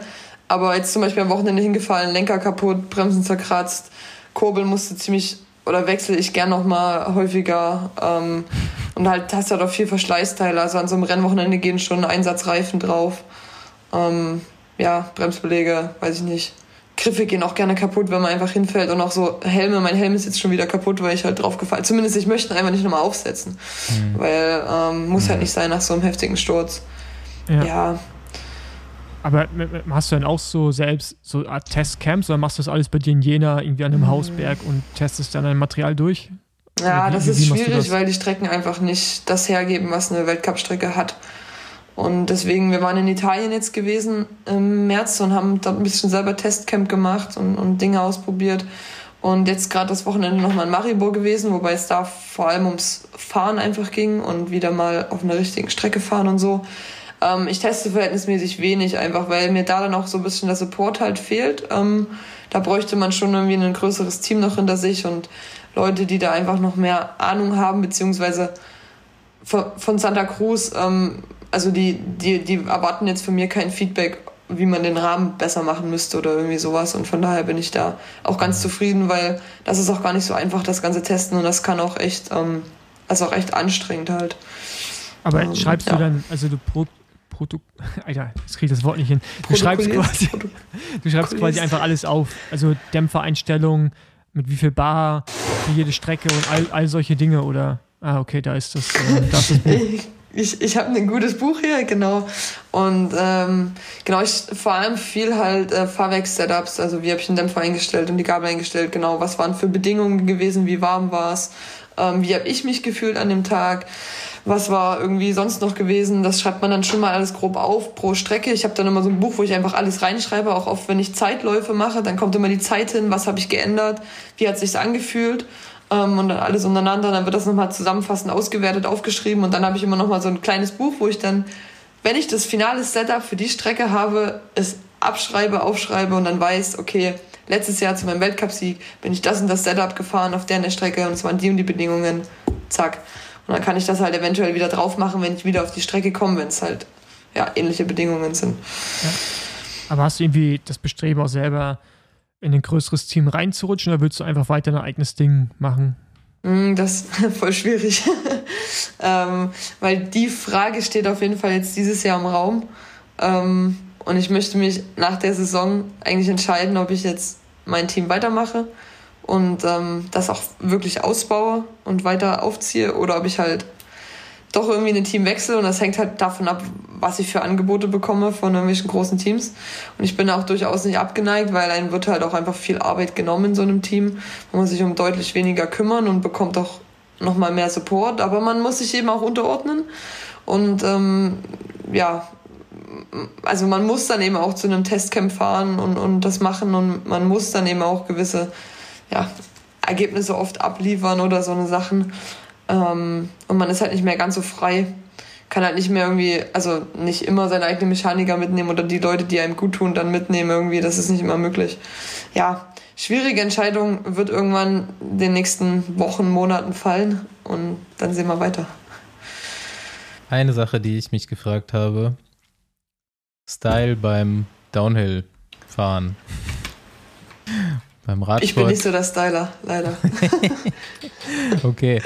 Gibt es irgendwelche No-Gos? Ja. Irgendwas, was kaufe, wenn ich mir jetzt ein Downhill-Rad kaufe als komplett Noob, so, was kaufe ich mir noch so für Equipment? Wie Darf man Deine Hose, sollte, deine Hose sollte lang genug sein, dass sie über die Knieschoner reicht. Weil das Schlimmste ist, wenn du fährst, wenn eine Lücke zwischen Knieschoner und Hose ist. das habe ich gelernt. War bei Okay. mir früher auch so. Aber, Aber, ich trage einfach lange Hosen zur Zeit, von daher ist das dann immer easy. okay. aber, aber gibt es von UCI, ist ja auch euer Weltverband, gibt es Hm? gibt's da irgendwelche Regeln? Kein, bei uns ist ja so, die Socken dürfen nur so und so hoch sein, weißt du, weil sonst ist es zu aerodynamisch. Dürft ihr Einteiler fahren, rein theoretisch?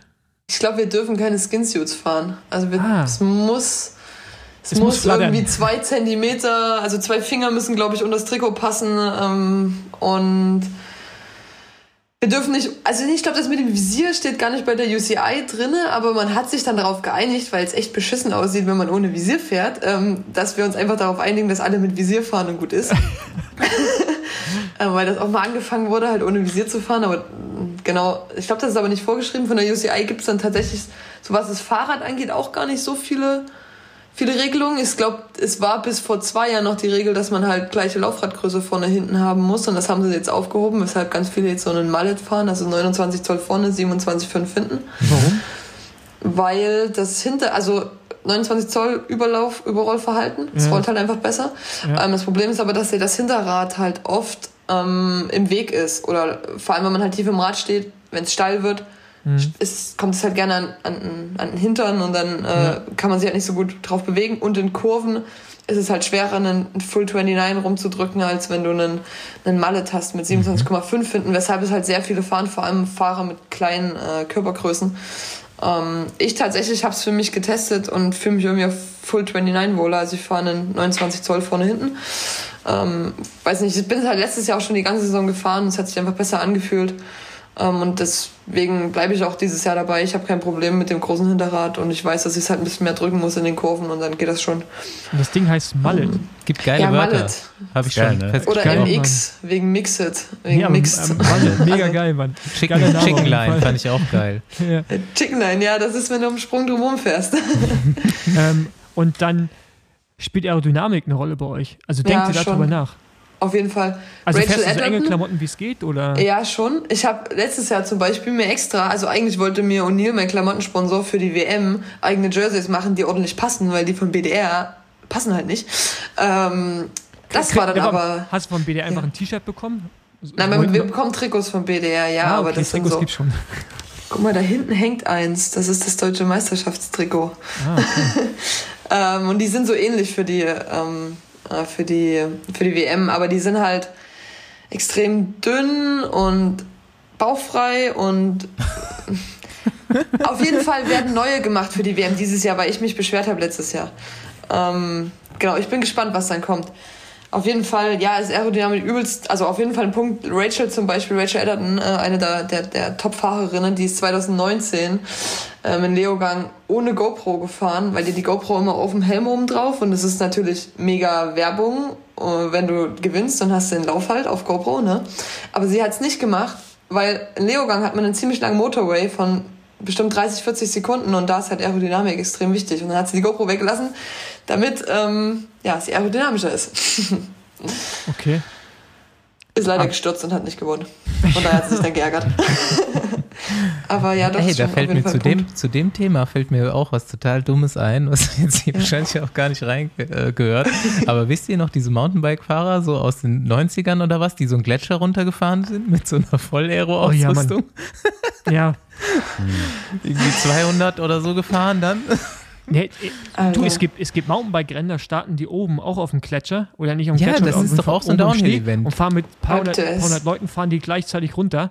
Und das ist ja komplett bescheuert, weil da, die ersten paar kommen durch und dahinter stürzen halt einfach Mhm. alle. Du musst eigentlich in der ersten Stadtreihe stehen, sonst hast du verloren. Hast du sowas schon mal gemacht? Nee, ist mir ein bisschen zu gefährlich. Also wirklich Ey, das jetzt, weil. Mit, naja, aber der Punkt ist, wenn ich alleine auf einer Downstrecke Ja, bin ja, und hinfalle, dann bin ich schuld. und nicht die anderen. Aber wenn Nee. ich mit 100 Leuten am Start stehe.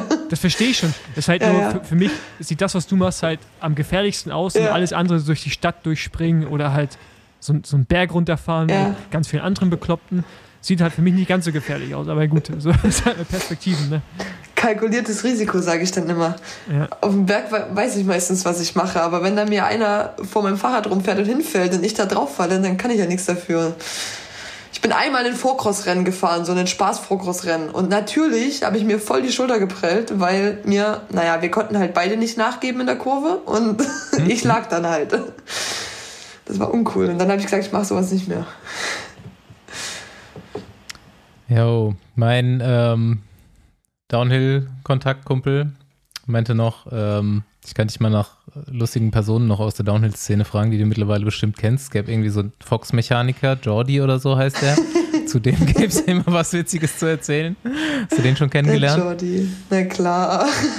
Der stellt immer allen die Räder ein oder so, ne? Ja, ja.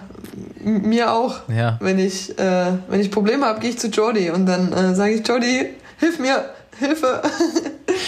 Und tatsächlich ist der gar nicht so eine Witzperson, sondern der hat ziemlich viel Ahnung und das, was der macht, ist meistens gut und äh, hilft einem äh, viel weiter. Ja, Jordi ist aber auch gern betrunken, liebt. Einhörner. Das war der nächste Er. Der stellt sich abends immer dann auch ganz gerne mal einen rein. Ja, ja, hat also in Maribor nach meinem Weltcupsieg haben wir auch zusammen getrunken. Mit Sander Cruz und Fox war halt mit da, Jordi war mit da. Da, ja. Punkt, Punkt, Punkt. ja, der Typ ist ganz witzig, ja. Ja, das ist ja auch ein bisschen so ein Klischee, ne? Das ist, ich meine, so für äh, uns Straßenradsportler, wenn ich an Downhill denke, dann ist das halt auch so ein bisschen mehr Partyszene. Irgendwie, das ist halt beim Radrennen dann, Die- beim Straßenradrennen auf jeden Fall nicht der Fall. Dass du dir, Mhm. Was ich aber Ändert sagen, sich halt auch komplett. Ja, was ich halt sagen muss, ich finde halt diesen, diesen, auch wieder nur von außen gesehen, dieser Vibe, den es irgendwie bei Mountainbike gibt, also Cross Country und jetzt bei euch, ist halt schon noch ein Ticken cooler und alles professionell, aber relaxed professionell, also so, so mit ein bisschen mehr Spaßfaktor im, im, Mhm. im Allgemeinen. Wobei der Straßenradsport schon noch ein Ticken cleaner ist, oder nicht nur ein Tick, sondern einiges cleaner. Da gibt es auch Spaß, aber es ist nicht so, Nee, es ist straighter, ja. ja genau, und das Ja. finde ich dann irgendwie so bei eurem, in eurem Bereich einfach nochmal cooler. Ja, Ähm, es ist auch irgendwie untereinander alles sehr entspannt und man ist gar nicht, man ist schon auf jeden Fall Konkurrenz, vor allem am Renntag, aber ähm, jetzt irgendwie so untereinander, wenn man mal irgendwo trainieren ist und dann ist jemand da von den Mädels, dann fährst du mit, denen, mit der halt ein paar Runden zusammen und hast Spaß und das ist alles deutlich lockerer, auch deutlich lockerer, als ich es aus dem Speerwerfen kenne, noch aus der Leichtathletik und so. Ähm, ja. Wobei die ganze Szene auch, es wird alles professioneller, also die ganzen ich sag mal so, die, die New School, also die ganzen Newcomer, die jetzt kommen, also da betrinkt sich keiner mehr äh, irgendwie am, am Rennwochenende. Also einen Luc Bruni siehst du nie auf einer Party. Ähm, irgendwie. Also halt klar, wenn man mal gewinnt, auf jeden Fall, ne, da betrinke ich mich auch mal, aber das ist bei mir halt nicht nach jedem Weltcup der Fall. Und auch so ist Alkohol eigentlich bei mir No-Go. Ja. Ähm, halt nur zu Ja. besonderen Anlässen. Ist halt auch äh, eine Sportart da mit extrem viel koordinativer Komponente, ja. Anteil, ne? Mhm. So, ähm, haben die eigentlich, was mich hier noch irgendwie interessiert, hast du irgendwie, weißt du, was deine Sehstärke ist? Ich brauche auf jeden Fall keine Besonders Brille. Weil das ist ja bei, bei Sportarten, wo hohe Geschwindigkeiten gefahren werden oder so, ist ja oft, oft so, dass die extrem gut sehen. Deswegen Ja. habe ich jetzt, jetzt mal gefragt, kann das Ähm. sein, dass es zufällig mal gemessen wurde? Ich glaube, da ist auch, also das, das visuelle System im Generellen und was vor allem die Verarbeitung von Reizen angeht, das ist halt extrem wichtig, dass wir schnell ähm, Reize verarbeiten können, die kommen, dass wir aber auch eine gute Nackenmuskulatur haben, um den Kopf stabil zu halten, beziehungsweise auch ähm, einen guten ja, okularen Reflex eben haben, um, um den Horizont zu stabilisieren. Und gleichzeitig aber auch irgendwie halt vorausschauendes Sehen, Fahren, peripheres Sehen auch, dass man einfach alles im Blickfeld auch links und rechts hat, wenn irgendwo eine Wurzel oder so ist, wo man halt hin will. Ähm, ja, die, also das Visuelle ist extrem wichtig. Trainiere ich tatsächlich auch ähm, selbst so ein bisschen mit. Ähm, ja, Wie trainierst du das? Ja, das ist, äh, also äh, gar ganz einfaches Beispiel. Einen, einen, einen Punkt an die Wand äh, geklebt, Seilspringen machen und diesen Punkt fixieren, so dass der halt nicht ver, verschwimmt. Oder man, man klebt sich sogar Text an die Wand und versucht den zu lesen, während man Seil springt. Weil dann hat man diese Auf- und Abbewegungen, genau das gleiche, was wir halt auch beim Downen haben, wenn, wenn Schläge kommen. Und ähm, versucht dann halt den Horizont oder den Punkt, die Schrift oder ähnliches zu stabilisieren und ein klares Bild zu bekommen. Weil der Punkt ist, wenn ich halt keine klaren und deutlichen Bilder an mein Hirn weiterleite, dann denkt das halt, A, Gefahr und dann macht es Sachen, die es nicht machen sollte und das ist halt schlecht. Aber hast du, hast du eigentlich einen Trainer oder Trainerin?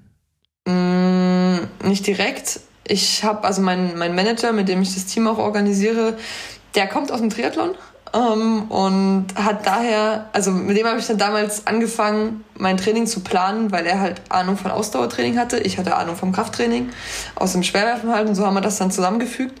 Und dann habe ich mal eine Zeit lang mit einem Fahrtechniktrainer zusammengearbeitet. Ähm, hatte letztes Jahr habe ich zum Beispiel mal eine Stunde Neuroathletiktraining genommen, wo ich eben genau so eine Sachen wie dieses visuelle Sehen eben trainiert habe und mir Übungen geholt habe.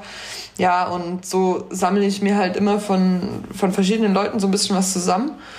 Strukturiere es am Ende aber doch alles selber, beziehungsweise in, in Kooperation mit meinem, mit meinem äh, Manager zusammen. Genau. Aber, aber hast du denn so ein, also so richtig Struktur im Training oder hast du auch nicht so, ähm, so Sachen, die du so abticken musst? Also, okay, das muss ich erledigen, das muss ich erledigen und ist erstmal egal, welche Reihenfolge das ist? Nee, also Reihenfolge ist schon wichtig. Ich habe Okay. schon einen strukturierten Trainingsplan. Ähm, ich weiß, ich habe, also wir müssen mal so, ich weiß die Woche, okay, ich habe die und die Kerneinheiten, die ich machen muss. Ich muss halt zweimal ins Fitnessstudio, ich muss einmal Intervalle fahren auf jeden Fall und ich muss äh, einmal ein Sprinttraining machen oder so. Und dann ähm, bastle ich mir die zurecht. Ich weiß halt, was auf welcher Einheit wie funktioniert für mich.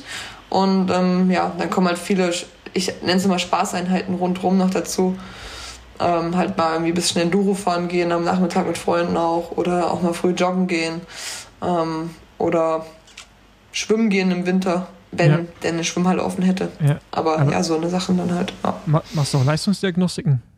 Mm, Da bin ich ein bisschen, muss ich ganz ehrlich sagen, äh, nachlässig. Oder hab das jetzt noch nicht so, also ich habe noch keine richtige, ich will unbedingt mal eine Laktatdiagnostik und so machen, aber das ist halt auch immer alles schwierig, da irgendwo äh, äh, ranzukommen, beziehungsweise war es einfach auch immer zu kostenspielig in der letzten, in der letzten Zeit und ich habe es mir jetzt für nächsten Winter vorgenommen, mal eine ordentliche Leistungsdiagnostik zu machen.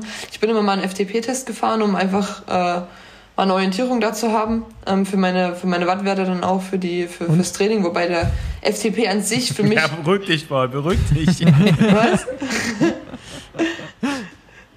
Wobei ich, äh, ähm, ja, wie gesagt, der FTP ist ja, ist ja gar nicht so, ein, so entscheidend für uns fürs Downfahren.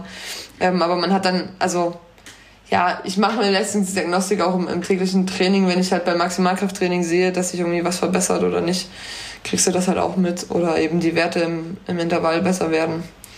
Ja, also ich trainiere schon mit Wattwerten zum Beispiel auch. Ja. Wo, Jetzt darfst du fragen, Paul. Wie, Genau, also Wie bitte? erstmal, wie ist dein FTP? Und dann hast du auch eine Wattkurbel dann im Rennen dran. Ähm, ich habe keine Wattkurbel im Rennen dran, weil im Downhill wir treten halt eh kaum. Also deswegen ist es halt so in Anführungsstrichen sinnlos.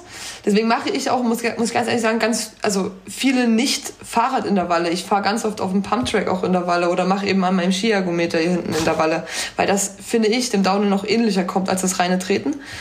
Ähm, ja, mein FTP war letztens bei 265 wo, und ich wiege 68 Kilo.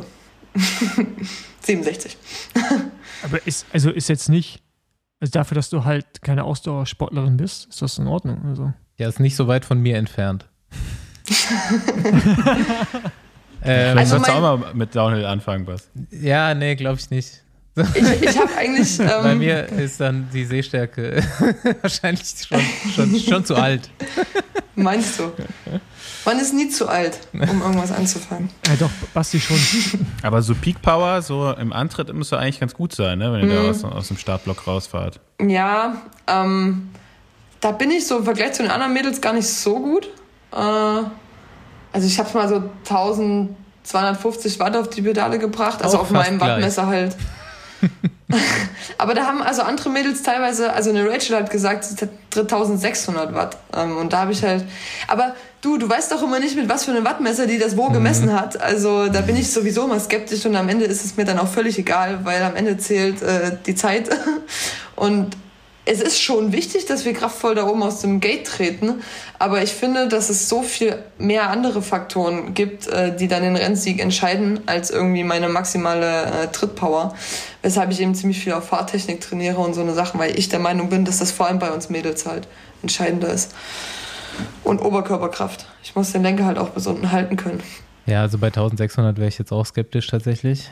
Aber, Ja, ähm, Aber ist auch keine egal. Wo, wo siehst du, Richtig. vielleicht hast du die Frage jetzt auch gerade schon so ein bisschen beantwortet. Wo hast du denn am meisten Potenzial deiner Meinung nach? Wo, ich meine, du siehst dich ja wahrscheinlich jetzt selbst schon in der Weltspitze, bist da angekommen und äh, wahrscheinlich ist das Goal für die Zukunft, da auch noch öfters mal einen Weltcupsieg abzuliefern.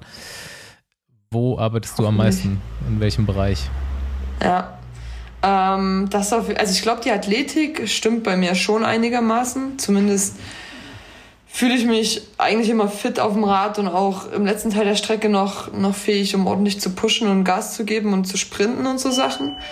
Ähm, aber nee, genau, also ähm, was ich am meisten bei mir zu verbessern sehe, ist wirklich, glaube ich, so die Position auf dem, auf dem Rad, vor allem noch so in Kurven, ähm, Kurventechnik da lässt man, glaube ich, auch tendenziell am meisten Zeit liegen. Ähm, und ja, bin ich dran. Fahrrad in die Kurve reinkippen. ich kipp mich nämlich immer rein und nicht das Fahrrad und dann verliert es den Grip. Ähm, ja, und Sprünge ist immer noch so ein Thema, was aber einfach nur so ein Kopfding ist, dass ich mich halt irgendwie. Ich brauche mal relativ lange, bis ich mich überwinde, irgendwas zu springen, irgendwas Großes und dann ist es halt super easy, aber das kostet einfach ziemlich viel Zeit im Training. Und ähm, wir waren jetzt halt zum Beispiel vergangenes Wochenende in Maribor und da ist eine echt große Jumpline und dann habe ich mich wirklich ziemlich überwinden müssen, aber ich bin am Ende des Tages halt alles gesprungen und bin dann halt auch viel gesprungen und jetzt habe ich wieder eine schöne Routine einfach drin, aber das fehlt immer mega nach dem Winter, weil man halt einfach keine großen Sprünge hier hat und dann kommt man auf, aufs erste Rennen und scheißt sich dann ein, obwohl Springen an sich echt easy ist. Also es ist viel schlimmer, einen Wurzelteppich zu fahren oder einen Steinfeld als irgendwie einen Echt? großen. Ja. Also die Sprünge vor allem im Weltcup sind meistens so gut geshaped, da kann man nichts falsch machen, wenn man die richtige Geschwindigkeit hat. Okay, Geschwindigkeit gibt Sicherheit. genau. Ist auch wirklich so, ja. Wie gut bist denn du auf der Straße, wenn du jetzt hier ein bisschen unterwegs bist mit deinem Rennrad, Gravelbike? Gibt's, denkst du da, also fährst du dann immer alleine oder fährst du dann manchmal mit anderen Leuten? Ja, ich bin noch zusammen? nie richtig in, mit einer Gruppe irgendwie gefahren. Ähm, weil sich das so richtige Rennradfahren, so auch dann letztes Jahr erst, ich bin immer sonst nur Recovery-Runden gefahren irgendwie. Und dann letztes Jahr das erste Mal auch so richtig längere Touren und auch mal draufgetreten und auch mal irgendwie eine 100 ein bisschen auf Zug gefahren so. Ähm, dann meistens mit, mit meinem Manager zusammen halt, weil ja, der kommt halt aus dem Straßensport. Dann ähm, ähm, hat er mich immer ein bisschen gepusht und gezogen, aber ansonsten Deswegen sage ich halt, ich habe leider gar nicht so viel Berührungen äh, zu, zu irgendwelchen Rennradfahrern. Ich würde super gern äh, irgendwie mal einen Straßenrennen eigentlich mitfahren, aber es überschneidet sich dann irgendwie halt immer mit den Downhill-Rennen auch. Ähm, ja, dann hatten wir letztes Jahr äh, äh, mal auf dem Dings den Querfeld einrennen mitzufahren und dann habe ich aber gesagt, ich trage mein Fahrrad nicht. So weit kommt's nicht. Also entweder fahre ich Mountainbike und fahre alles oder ich fahre auf der Straße und, und trete halt rein. Sehr gute Einstellung. Ähm, nee, aber ich fahre auf jeden Fall irgendwann mal noch ein Straßenrennen mit. Das steht auf der Agenda. Was wir früher schon mal, ich habe so die Bekanntschaft zu dieser Downhill-Clique, die ich da äh, habe, hat sich mal so vor zehn Jahren ungefähr ergeben. Und die Jungs, äh, mein Kumpel Josh, die haben dann auch so ein kleines Downhill-Rennen bei uns in der Gegend am Spessart in Frammersbach ausgerichtet. War jetzt kein großes Ding, aber war auf jeden Fall ein Rennen, wo auch relativ Ja, viele teilgenommen cool. haben.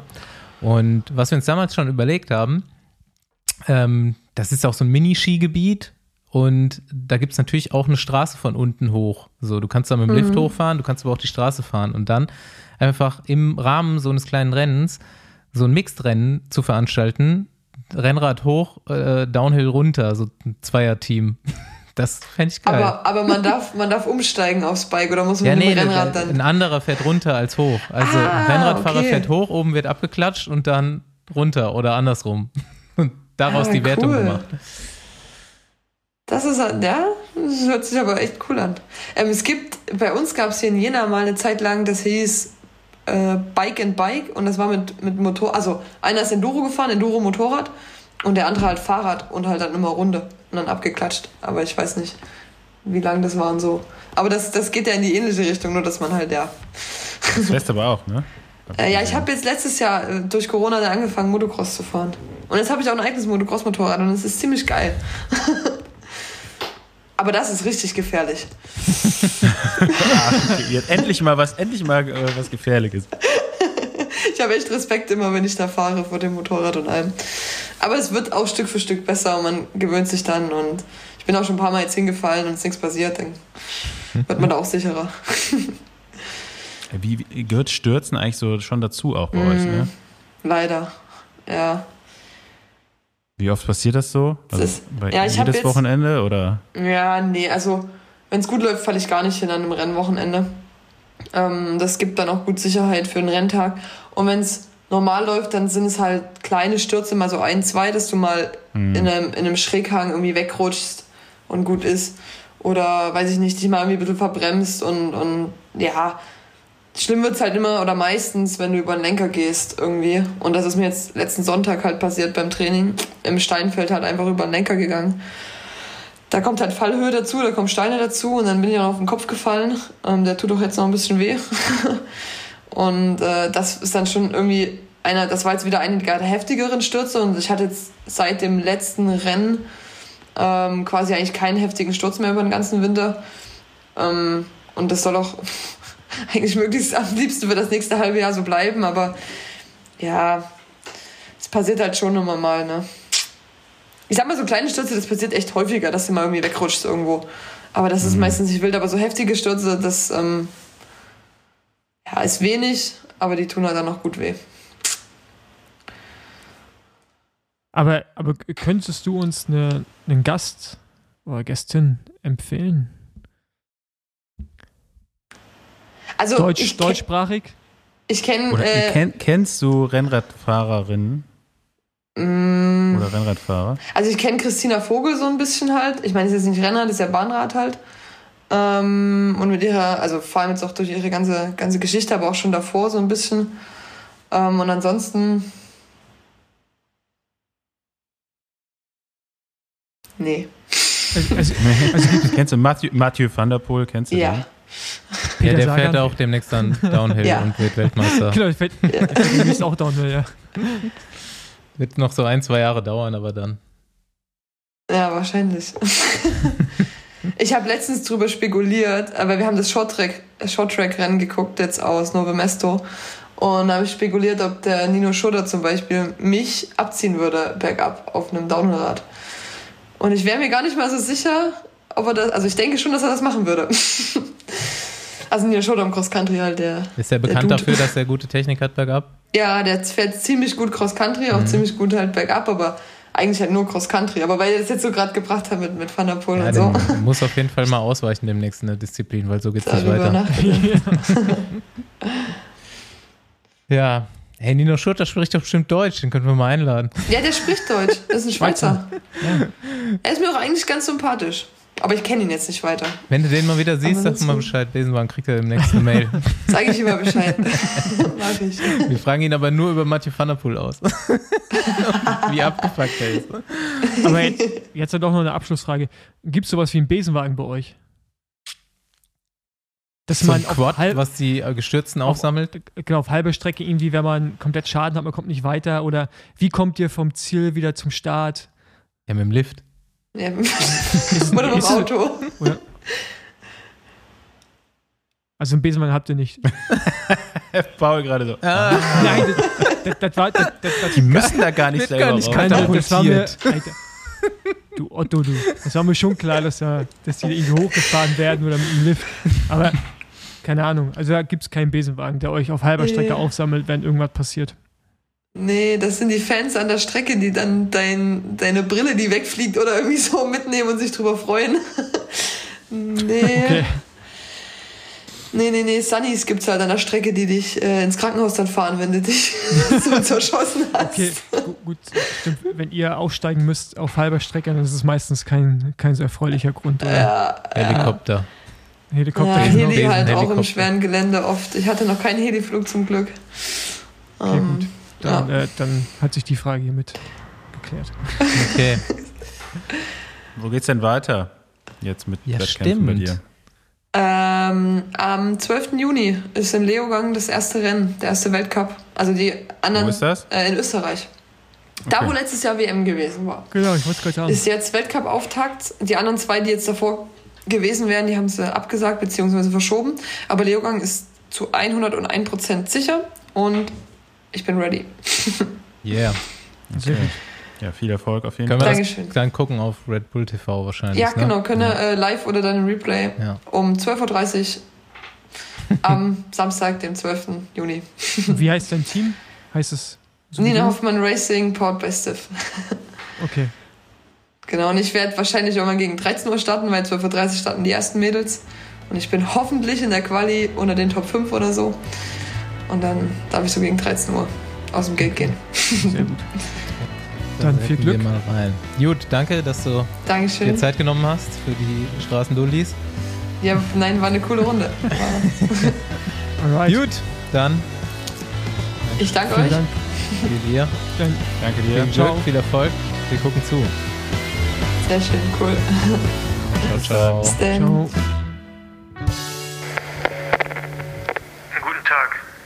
Ihren Anruf. Leider ist der Besenwagen gerade unterwegs. Bitte sprechen Sie aufs Band. Hier meldet sich die Frauen-Bundesliga-Füllmasse. Mein Name ist Thomas Schillinger und ich bin Teamchef von der Frauen-Bundesligamannschaft Team Baden-Forchheim.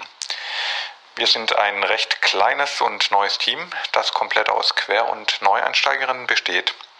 Also quasi genau die Füllmasse, wie ihr sie in eurer Folge mit Caroline Schiff beschrieben habt.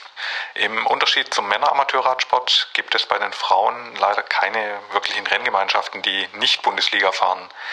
Teamstrukturen, wie sie bei den Männern im Amateur- und auch im Elite-Amateurbereich gibt, äh, existieren bei den Frauen irgendwie nicht. Das heißt, äh, selbst Neu- und Quereinsteigerinnen müssen somit direkt Bundesliga fahren, wenn sie wirklich im Rahmen irgendwie von einer Mannschaft Rennen fahren möchten. Wir sind zum Beispiel auch nur aufgrund der baden-württembergischen Rennserie äh, Heuer Cup entstanden, in der es mit einer eigenen Mannschaftswertung auch wirklich einen Anreiz gab, ein Team zu gründen. Mm, Von solcher Rennserie gibt es aber deutschlandweit leider viel zu wenige. Und ohne eine solche Entwicklung gibt es dann aber auch nicht wirklich einen Unterbau an Teams, die dann unter der Bundesliga starten und fahren. Mm, Deswegen hat man dann wohl auch bei kleinen regionale Rennen Startfelder von zehn Fahrerinnen. Ja, bei den Juniorinnen sieht es dann oft noch ja, viel schlechter aus. Kleine Rennen, bei denen man dann ja, am Ende gerade so das Podium voll, voll bekommt, äh, sind auch nicht komplett außergewöhnlich. Dadurch gibt sich dann für Amateurfahrerinnen leider ein Rennalltag, der eigentlich so ganz grob wie folgt aussieht. Ähm, Viele Rennen haben gar keine eigene Frauenwertung. Wenn es denn dann eine eigene Wertung gibt, äh, muss man dann aber oft im Rennen zusammen mit der männlichen U17 oder dann auch mit der Seniore 3 und 4 zusammenfahren. Ähm, Falls es keine eigene Frauenwertung gibt, empfiehlt dann die Sportordnung sogar äh, mit der männlichen U17 äh, mitzufahren, äh, dass man dann halt natürlich dann ihre Übersetzungsbeschränkung auch mitfahren oder nehmen muss, ist dann natürlich auch klar und hier dann noch groß die Kassetten hin und her montieren, darauf hat halt auch keine Frau Lust. Äh, Zusätzlich sind dann viele Amateurfrauenrennen auch noch extrem kurz. Äh, Das heißt, Kriterien mit gerade so 30 Kilometer sind überhaupt keine Ausnahme. Viele Rennen sind dann sogar knapp unter der Mindestdistanz, um Radnettpunkte zu erhalten. Äh, Als Fazit kann man dann einfach sagen, wenn man vernünftig Rennen fahren möchte, bleibt eigentlich nur die Bundesliga übrig. Dass sowas dann halt auch auf Dauer komplett äh, extrem frustrierend sein kann, ähm, ich denke, das dürfte allen klar sein. Und die Frauen bekommen da dann halt auch genau den Eindruck, dass sie nicht gleichberechtigt behandelt werden. Im Rennen mit den Senioren kommen dann auch echt oft noch irgendwelche Macho-Sprüche dazu. Äh, Und dann kommt halt auch noch die Tatsache dazu, dass keine Mannschaftszeitfahr-DM oder jetzt auch ganz neue Kriteriums-DM für Frauen gibt. Und von den Prämien dann im Radsport, Männer, Frau, muss man glaube ich erst gar nicht anfangen, dürfte auch allen klar sein.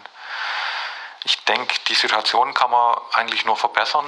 Ähm, ja, wenn Frauen, die aktuell halt gerade schon bei Jedermannrennen unterwegs sind und vielleicht schon mit dem Gedanke gespielt haben, eine Lizenz zu beantragen, dass sie das auf jeden Fall tun. Da kann man nur den Appell an die Frauen richten, geht in die Vereine, traut euch auch, äh, ja, Rennen zu fahren. Weil unterm Strich heißt dann einfach, je mehr Frauen bei den Rennen auftauchen, äh, desto eher sind dann auch Vereine bereit oder unter Zugzwang reine Frauenrennen anzubieten. Äh, Wäre einfach klasse, wenn da der Besewagen, wenn er da an dem Thema dran bleibt. Ciao.